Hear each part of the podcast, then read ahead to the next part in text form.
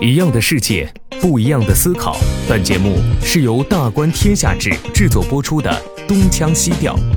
在这里，北京大学历史学系博士何必将和来自不同领域的嘉宾学者聊聊他们关心的世界和生活。地上古物看山西，地下古物看陕西。其实宋元文物看的都很少，基本上还是以明清的东西为主。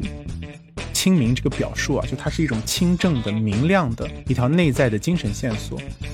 我们这次去了这个佛教寺庙，去了这个融合了佛教信仰和民间信仰的空王佛。对，所以戒神这是一个很特殊的神，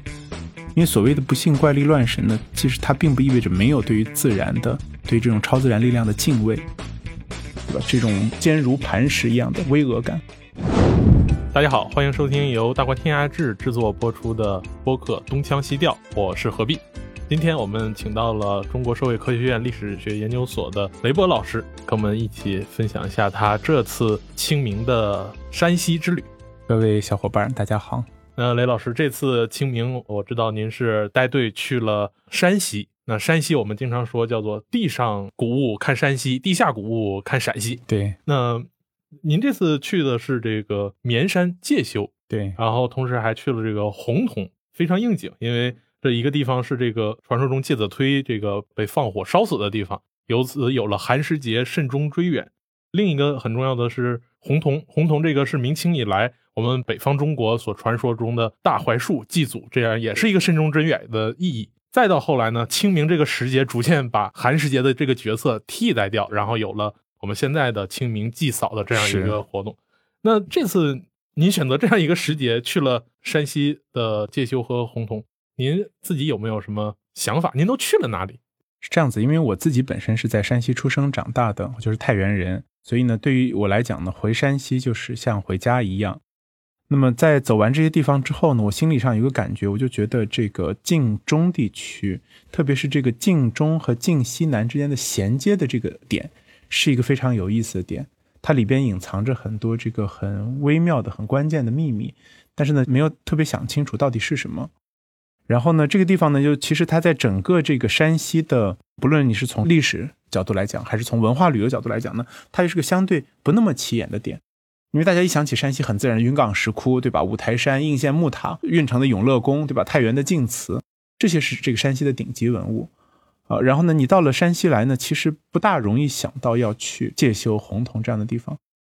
就我们这次去走了之后呢，感觉呢也可以理解为什么，因为这里呢现在存留下来的这个文物呢，确实数量比较少了。因为有很多它历史上其实是有很多很好的文物的，但后来因为各种原因呢，包括地震，包括这个近代的这些冰火呢，都这个损坏掉了。所以现在我们能够看到的这个建筑也好，文物也好，很多都是近代甚至现代复建的。所以呢，从文物的价值角度来讲呢，它确实放在山西啊，地位就不是那么高了。就比如我们这一趟走的过程当中呢，其实宋元文物看的都很少，基本上还是以明清的东西为主。那既然在物质层面上，就是山西遗留下来的这些丰富的遗迹，在晋中地区可能比较缺。那您这次带队去介休、洪洞这一带旅行，有没有很深的一个印象？哪怕虽然是在建筑上或者是遗迹上可能没有给你很大震撼，但是能给你印象非常深刻的一个感觉到说，哎，一去这个地方，这是山西或者是。华北东西就在这儿，您有没有比较印象深刻的东西？我们这次去呢，首先从我自己角度来讲呢，是有两个问题意识。第一个问题意识呢，是因为过去的这一年，尤其是大半年的时间呢，我自己在书房课程当中呢，在讲这个中国哲学和中国历史，我会越来越深刻的感觉到，就是在这个中国历史当中呢，隐藏着这样一条，就是我们说清明，就是清气。清明这个表述啊，就它是一种清正的、明亮的一条内在的精神线索。这条精神线索呢，在这个历史当中呢，可能有的时候没有那么显著，但它实际上对中国历史的影响是非常大的。那么另一方面呢，就又正好赶上现在是清明节，对吧？又是刚才您提到的这个绵山作为清明寒食节的这样一个起源，而清明寒食节的起源的这个人物介子推。他跟晋文公的故事呢，同时也是我自己非常感兴趣的，所以呢，我会觉得这是一个非常重要的动机。我们把这次晋中的考察的定位呢，也把它称之为探索中国大历史当中的坎坷与清明。就中国历史整体上来讲，我们说周虽旧邦，其命维新，它里面有很多坎坷，有很多沉浮，但是它里边是有一条清明的心灵线索。怎么样在现实当中去探寻这样一个心灵线索，这是第一个问题。第二个问题是，我觉得晋中这个地方呢，它是衔接晋中盆地和临汾盆地的一个枢纽，而这两个盆地又很重要。临汾运城这个地区呢，它是尧舜禹的都城，从上古时期开始，这里就是华夏文明的中心地区。陶寺遗址，陶寺对，尧都陶寺，舜都蒲坂，禹都安邑，基本上都在临汾运城地区。这个区域呢，本身就晋西南地区呢，就是我们说这个华夏文化的中心，也是传统的中华文明、农耕文明的一个中心区域。但是呢，从临汾北边的洪洞过了灵石到介休，一旦到了晋中盆地啊，晋中盆地就是一个游牧农耕混合区，就是生活方式的这种混合，同时呢，也是一种观念上面的，甚至是这个很多时候是政治力量上的碰撞。这我印象很深，就是现在去太原，太原虽然说历史很悠久，这一听起来是个汉人城市，嗯。但是里面最著名的小吃是羊汤和烧 麦，就你一看吃羊的地方，可能跟后来农民们养猪吃猪肉还是不太一样的。对对对，实际上我们能够感受到，就是山西呢，它几个地理板块之间呢，虽然现在呢我们是把它说成是山西的不同板块，但是放在历史上来看呢，它其实是有更深一层的文明的碰撞，对碰撞和差异。所以呢，介休的这个地方，我们现在把它写作这个介呢是中介的介，对。但实际上，它在历史上介休的这个地方呢，最早是写作边界的界，它本身就是当时的这个晋国，还有后来的秦国，他们在政治势力、军事势力向北触达时候的一个边界。因为我们说临汾和运城地区呢，它跟关中地区呢就隔着黄河，而且那段黄河河道很窄，联系是非常容易的。我祖籍是在陕西的韩城，河津一过就是韩城，所以这个生活方式习俗非常接近，我们就把这个河津人就叫做隔河老乡，这个是同一个文化区域。但是反过来呢，这个晋中跟晋西南地区隔着中间那个谷叫做雀蜀谷，历史上唐初的比较著名的雀蜀谷战役就发生在这个地方。但实际上这个地方它不仅仅是唐初那次战役啊，历史上很多次这种类型的碰撞和这个交汇呢，都发生在这个点上。所以这是一个很有意思的一个点，就是而且这个点本身呢不起眼，但是呢它又事实上在中国历史当中扮演了很重要的角色。所以我们这次考察的另一个主题呢，我把它叫做探寻中国文明当中隐藏的关键节点。就一个是大历史当中的坎坷与清明，这是精神性的一个问题意识；另外一个跟这个历史或者是跟这个历史事实、跟这个历史线索脉络关系更密切的一个问题呢，就是如何去理解。类似于这样子，这种中国历史当中的隐藏的节点。那么我们在这次游学的过程当中呢，也确实感受到了这个隐藏节点的这种感觉。它隐藏在哪里呢？就是回来之后呢，我们讨论的时候还说说这次感觉去这边啊，去了很多很著名的景点。你刚才提到的大槐树，还有临时的王家大院、介休的绵山，这些地方呢都是当地非常著名的什么五 A 级景点，对吧？对。但你真正去看了之后，发现啊，不过尔尔。很重要的原因就是因为它里边确实还保存着很多东西啊，但是它有很多东西呢都是明清或者近代复建的，然后呢就是很热闹，比如说大槐树，我们去的时候清明时期正好赶上寻根祭祖，有各种各样的这种活动，但是呢实际上我们说大槐树能够保存下的文物已经非常少了。包括那个初代大槐树呢，之前已经焚毁了。对，现在是新种的一新种的一棵槐树，只是作为只个符号了，一个符号，一个纪念意义。就是说，你去，你还是觉得会很有意义、很有价值，是对这段历史的一个重温。但是我们说，从文物的角度来讲，包括从文物开发的角度来讲，你会觉得啊，这这这已经跟个大庙会，就像一个普通的商业景点一样。对，就是说，你除非是有特别强烈的要去寻根祭祖的问题，否则到那儿去之后，其实没有那么强的感觉。但是这次真正给我们惊喜的地方呢，是我们住的那个酒店。我们住的那个酒店是什么地方呢？是住在介休的一个古堡里，那个古堡叫做张壁古堡。为什么会去这个地方呢？是因为张壁古堡他们这个负责人呢，之前在北京呢参加过我的课程，我们成为了很好的朋友，所以他就跟我说了他们这个地方，说他们这个在里边住很舒服的，然后呢也很有意思，然后那个酒店的条件呢也是这周边条件最好的。我也住过一些很有意思、很高级的酒店，它这个是真的是我感受到的比较有高级感的一个地方。所以某种意义上，这次旅行反而是你的住宿是你的最好的旅游项目。对，所以如果你不带着文化苦旅的意识，比如说我这次我也带着我女儿去，她作为一个小孩子，其他地方她觉得啊好无聊啊，然后就好喜欢张壁古堡，就好想在张壁古堡里面玩。就是爸爸，咱们能不能不去那其他地方，就在张壁古堡里面多玩？回来还跟我说说要在张壁古堡里面多住一段时间。这个张壁古堡为什么有意思啊？就是因为它本身呢，其实是从历史渊源的角度，要比刚才那些地方更加的悠久。张壁古堡是一个什么地方呢？就是现在的研究者推测，它最早呢应该是魏晋南北朝时期的乌壁。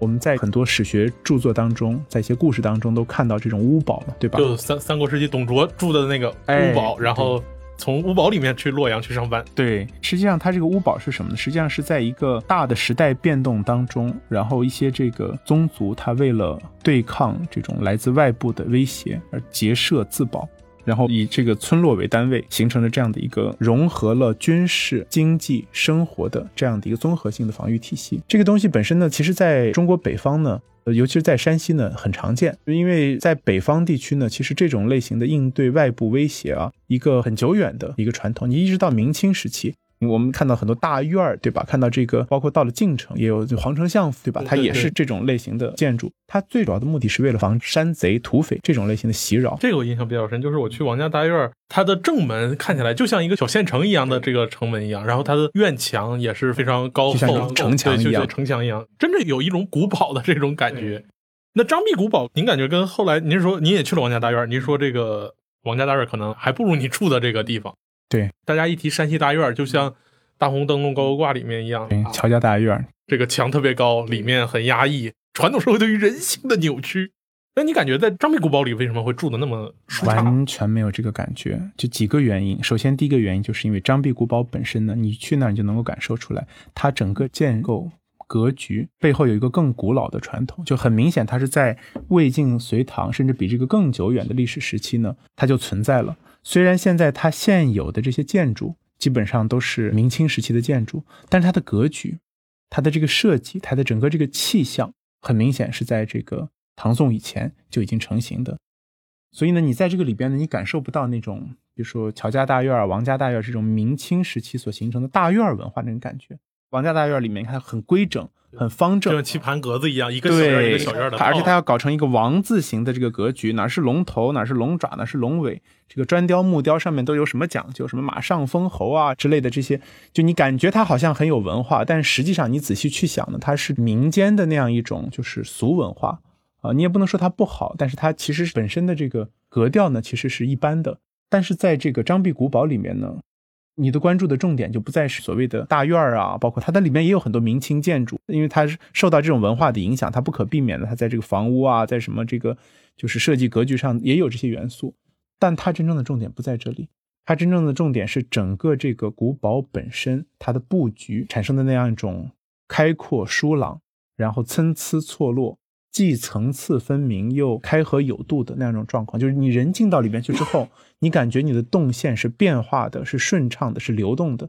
然后你在这个里面呢，你看周围的山形水势，你再把它拿出这个地图来，放在这个谷歌地图上，放在这个百度地形图上，你看这个点在这个周边的一个地理位置格局，你会发现它是一个跟周围的这种环境有着非常密切的衔接的这样一个地方。就它正好扼守在雀鼠谷这样一个连接南北的通道的入口处，前面不远处就是绵山，就能够看到绵山。你要离开这个张壁古堡到外面，它隐藏性非常好，看不到它。但是进到里边去，才能看到它周围的这个沟壑，才能看到它这个一个易守难攻的这样一个格局。而张壁古堡真正意义上它最大的文物价值在什么地方呢？不是在它的地面文物，而是在它的地下的地道。它地下有一个。很复杂的地道体系，这个地道体系的，我们进去走的时候就发现什么呢？就是它首先这个地道修得很高，什么意思呢？就是你在下面走呢没有那种局促逼仄的感觉。我们这次同行的有一个一米八五左右个子很高的一个小伙，就我让他走在我前面，我观察一下，看他这个在里边走走的舒服不舒服，他就基本上稍微低一点头，在里边就走得非常的舒适。然后里边整个这样一个通风体系做得也很好。更重要的是什么？你在这个地道当中呢，你真的是感受到了这个地道本身是有特别强烈的战争实用功能的。它里边有这个很复杂的这种地道上面的上环的副道，它这个地道会通向古堡里面的很多民居，就通到老百姓家里面。可能它的一个出口就是一个衣柜、一个井口，然后在里边还有陷阱，有各种各样的这种跟外界进行沟通联络的这种机制。就是你看到这样的这个地道，你会想到什么？你会想到。地道战里面，对冀中的那个冀中的地道也是，至少在电影里面很多都是灶台呀、水井、水缸啊，对，就很实用的一个设计。对，你会想到抗美援朝时候那个那个反斜面上甘岭的那个坑道，对吧？这都是什么？这都是在极致的兵凶战危的环境下面，我们说被外部环境甚至被命运所驱迫做出来的东西，所以它不是装样子的，它也不是说后来你要为了防土匪啊，或者是这个搞一个那个用来逃跑的通道，它完全不是这样子的。而且它里边有很大的这个军械库和粮仓，你就能够感觉到这个地方呢，它要扮演的角色绝对不是仅仅是这一个地方的宗族的聚居自保，而它实际上应该是一个影响力、控扼范围更大的这样的一个运兵、屯兵、物流、军事要塞、军事要塞。所以有学者去研究。他们现在也在推测，因为现在找不到任何特别具体的证据，就推测呢，它非常有可能就这个古堡本身呢，包括设计者，包括它的这个当时主要的使用者是谁呢？有可能是北朝时期的，比如说北朝时期北齐的高欢，也有可能是谁呢？就是唐代初年的刘武周、宋金刚。就总而言之呢，他们都是一些跟当时的那个最后夺得天下的统治者进行对抗的那个反角。也正因为他们在对抗的过程当中呢，处于一个相对弱势的这样一个角色或者地位，所以呢，他们才要经营这样子要塞或者是基地，来作为他自己的一个秘密武器。尤其是在那个古堡里边呢，他们之前在修那个庙的时候呢，在这个它应该是神庙的背后的一个神龛里面呢，找到了一个铁制的可汗像。那个庙呢本身，它这古堡里这个可汗庙，它里面有个可汗像，那个可汗到底是谁？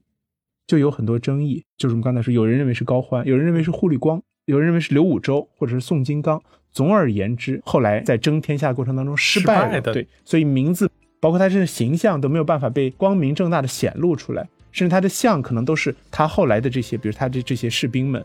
他们失败之后，他们就隐姓埋名了，对吧？但是呢，他依然想要去纪念，想要去崇拜他，但是不能把他的名号真正露出来，对吧？所以就把他的像，把他的这个名号隐藏起来。就你能够感觉到，在这个古堡当中隐藏着非常非常多的这样的秘密。就比较可惜的是，我们这次时间安排的比较紧，又要去好多景点，所以去了好多景点，反过来呢是张壁古堡呢走的不够细。就是回过头来有一点点买椟还珠的感觉，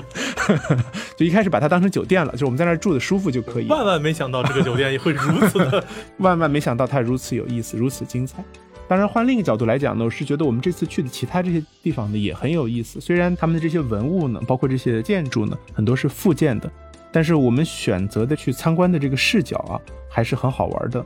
就比如说，我们这次既去了佛教寺庙，也去了类似于像后土庙这样的融合了国家信仰和民间信仰的这种神庙，还去了这个什么地方呢？绵山的有一个庙呢，叫做云峰寺，它里边供奉的这个佛呢是空王佛。空王佛是一个非常特殊的一个佛，只有在晋中当地才有的一个信仰。是佛教信仰和民间信仰结合的一个产物，有点类似这个闽南地区的什么三太子信仰。哎，对对对，就是它实际上也是把民间的信仰跟一个大的传统，或者说道教或者佛教的一些主流叙述结合在一起。对于老百姓来讲也是这样的，就是你给我讲的那个高大上的故事再好，不如我这个民间的地方的。县官不如县管，然后呢，最重要的是什么呢？就是你在民间信仰当中能看到，就是民间信仰回应的是老百姓最朴素、最真切的需求，对吧？比如说送子娘娘，你走到哪儿，不管是任何一个神，他都可以扮演，尤其是女神，就任何一个神明，当然除了关帝庙这样的神明没有办法女性化啊，就是很多神明都是可以女性化的。他一旦女性化之后呢，他自然要扮演那个功能，就是送子娘娘。说到女神的话，您刚才提到有一个庙很有意思，就是后土，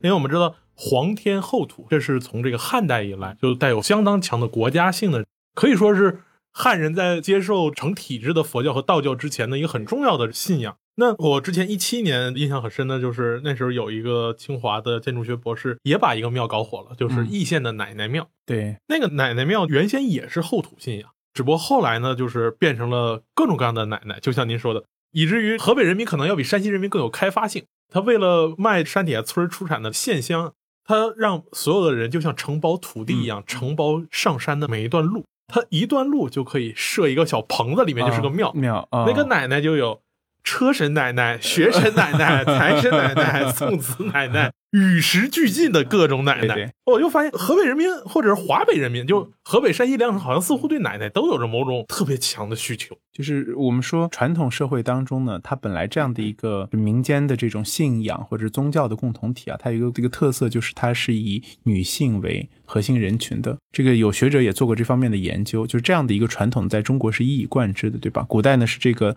女性结成群体，大家一起去拜庙；现在呢是大家结成群体呢去跳广场舞。这还有对应关系。哎，对，学者专门做过研究的，就是它实际上它在心理结构上，在这个社会结构上是一脉相承的。就女性就是更容易以一种某种精神共同体的方式结合起来，她需要在这样的一个共同体当中去，既是一种寻求温暖和彼此的这种互相认同，同时呢，也在匹配和满足自己一个更深层的这样一种精神诉求。那女性的这种诉求反映在庙里面具体的这种神仙或者是仪式上有什么特点？就她会跟这个女性的这个生活，跟她自己的这种实际的切实的需求呢，就关联在一起。比如说您刚才提到奶奶庙，对吧？华北地区奶奶庙很重要的一个。崇拜对象就是泰山的碧霞元君，就是所谓泰山老奶奶。对泰山碧霞元君呢，他就有除了碧霞元君本人之外呢，他就有几个化身。这几个化身呢，就是我们说眼光娘娘、送子娘娘、宝生娘娘，还有这个天花娘娘。他其实管的呢，就是这个女人的四个阶段。未婚的时候，你要去寻找一个好的夫婿，所以眼光一定要好。女怕嫁错郎嘛，你要先去拜眼光娘娘。结了婚呢，就要求早生贵子，要去拜送子娘娘。怀上孩子之后呢，就要去拜保生娘娘，就是保证能够这个顺利的生产出来。孩子生下来之后呢，最难过的是天花那一关，所以呢，就是我们会看到在很多地方都有斗神或者天花神，就是去拜这个天花娘娘，把这几位娘娘都拜过了，哎，你这个关乎生死的这个节点就有神灵来给你加持了，所以它有这样的一个信仰结构在里边。那比较有意思是，您刚才讲到这个碧霞元君，北京也有东岳庙，里面供的也是泰山，在河北地区这些泰山奶奶也非常的流行。但是在你像我老家东北的东北地区，可能就缺乏这样一个对于泰山的崇拜，而且它文化发展的也比较晚。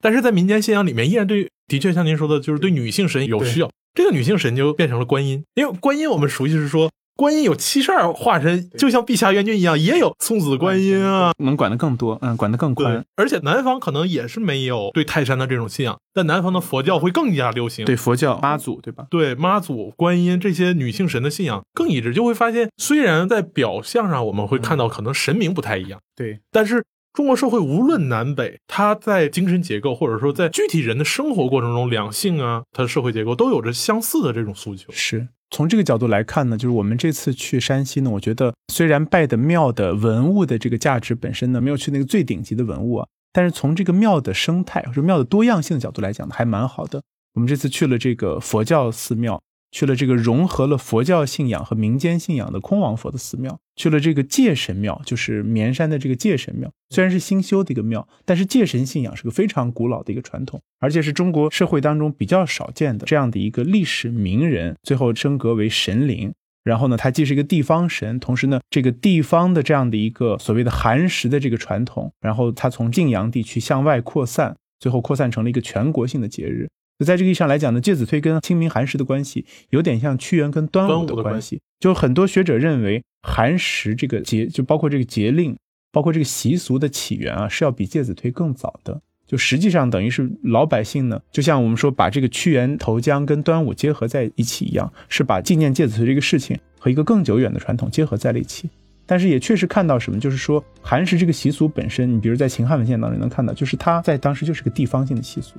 但它某种意义上来讲，可以说这个地方性的习俗借助介子推这个意象、这个文化，产生了一个更强的这样一种传播力。对，所以界神这是一个很特殊的神，你可能只有到这个绵山到这个地方呢，才能拜得到。的确，这个见的也非常少。但说到这个，就是一个地方有两个神这样的现象，你们山西还真多。嗯，最著名的是在晋祠啊，晋祠原本是说我们晋国始祖唐叔虞。对。结果到了宋代以后，就逐渐被这个圣水娘娘，也是个娘娘，对圣水母逐渐代替，以至于到现在去看晋祠的话，这个唐叔虞要躲在东乡的一个小院子里面。然后您刚才说这个界山上很重要的一个地方信仰也很独特，是这个空王佛，而这个介子推的这个庙反而是一个现在来说是个新修的庙，都有一个挤压的过程。那晋祠它是一个因为有水的原因，它圣水母是这样。那匡王佛是一个什么样的地方神？也是相似的。匡王佛他其实本来就是唐初的一个僧人，只是他在唐初的时候呢，因为有一些所谓的这种神迹哈，然后再加上他跟唐太宗李世民有些互动，然后呢，唐太宗对他有褒奖，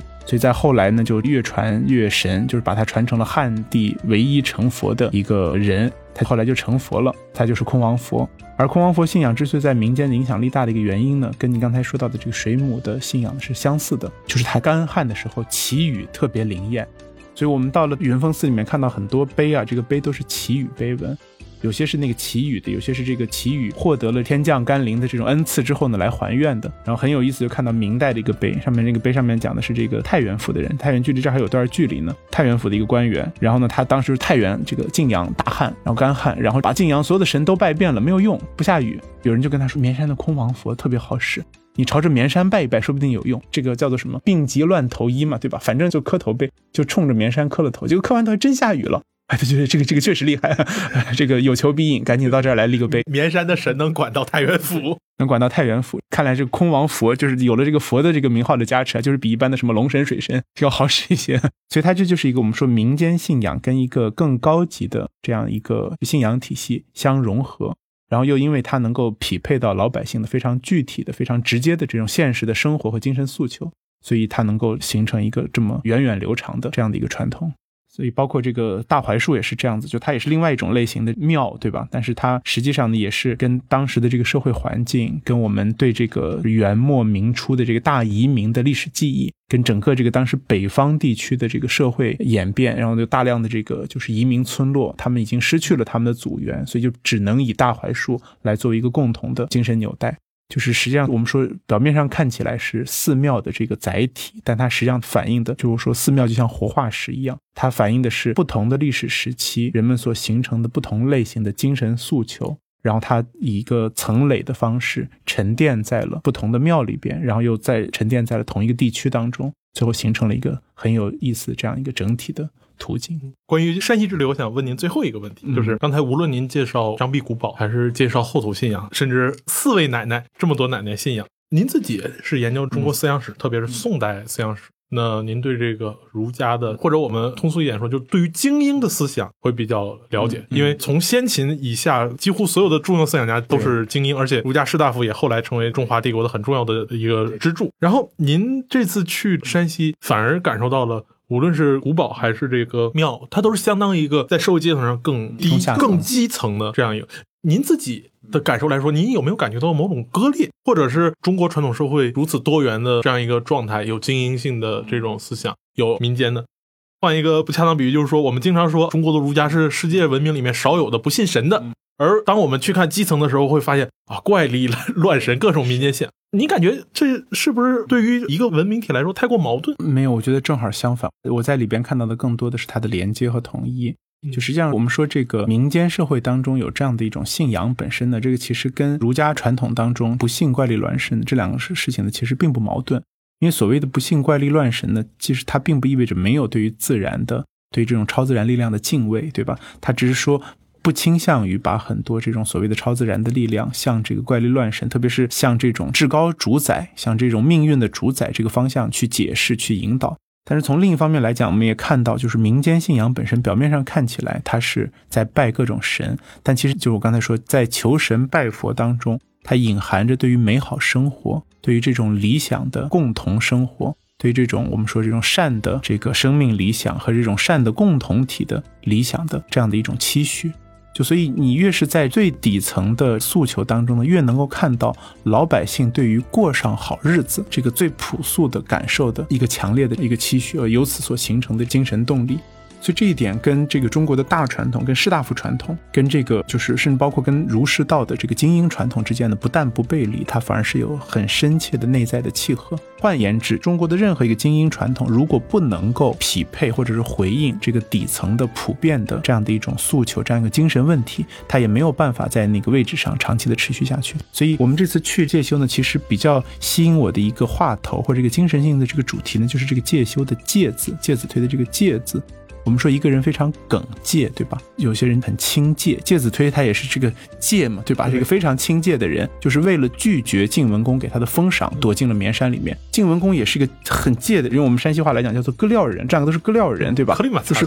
对我就是不要，呃，你不要我偏要给，追到这个绵山里面去，这样介子推就带着他母亲躲进绵山里，你躲进绵山里，我放火烧山，看你出不出来？哎，我就不出来，我宁可烧死在里边也不出来。所以就是这样两个格廖人，就你能够感觉到他们本身的这样一种生命当中所有那种清戒的状态。所以这次呢，其实我们去戒修有一个晚上的分享课呢，我就专门跟大家一起来探讨戒这个概念当中到底包含着哪些不同层次的含义。最后探讨下来，我发现戒是一个非常有趣的一个概念，它里边呢既有戒有这个甲胄的意思，它可以形容一个人很强壮。同时，它有仙界的意思，它可以形容一个状态很精微；它有中介的意思，它可以形容一个凭证，对吧？它又是有介入的意思，它可以形容积极的入世的进取的状态。它又有那种耿介，就是孤峭，有一种戒这个概念，有一种孤独感。我跟红尘浊世之间是有距离的。我为了坚持我自己的某种价值理想，是要跟这个世间的很多油腻和恶臭保持距离的。对，所以在这样的一种。耿介硬朗，有的时候有点执着。我们说耿介跟顽固不化可是两回事。你会看到历史上很多所谓的耿介、清介的人，其实人家的情商是非常高的，他做事情是很讲究的。他并不是真的是那种认死理儿、执拗，那个就不叫做耿介了。真正耿介的人是既善于坚持，他也知道为什么要这样坚持，然后他也其实是善于变通的。他是在变通的基础上的那样的一个坚持。而戒，我觉得这个字也很有意思。你看，它是一个向上的箭头，对不对？在我看来，它的核心是那个向上挺立的状态，对那个感觉介然独立，对吧？你没有那个向上挺立那个状态，你塌方了。你的精神一旦塌方了之后呢，那你就真的就变成执拗，变成这个故意跟人作对了。只要你有这样一种向上的，朝着这个天理，朝着良心。朝着你这种就是美好的愿景去向上的挺立的昂扬那个姿态，在这样的一个内在的力量的支撑下面，然后你所做出的选择，那才能够称得上真正意义上的耿介、清介、介然如石，对吧？这种坚如磐石一样的巍峨感，所以我觉得这是我这次去山西在介休所感受到的所谓的。清明之气的一个很直接的一个体现，非常感谢雷老师今天的分享。有机会我们一起去哈。好好好好，从介休这样一小地方，对整个中华文明和中国传统社会的一个丰富的多层次的解读。嗯，感谢老师，谢谢谢谢何必兄，谢谢大家。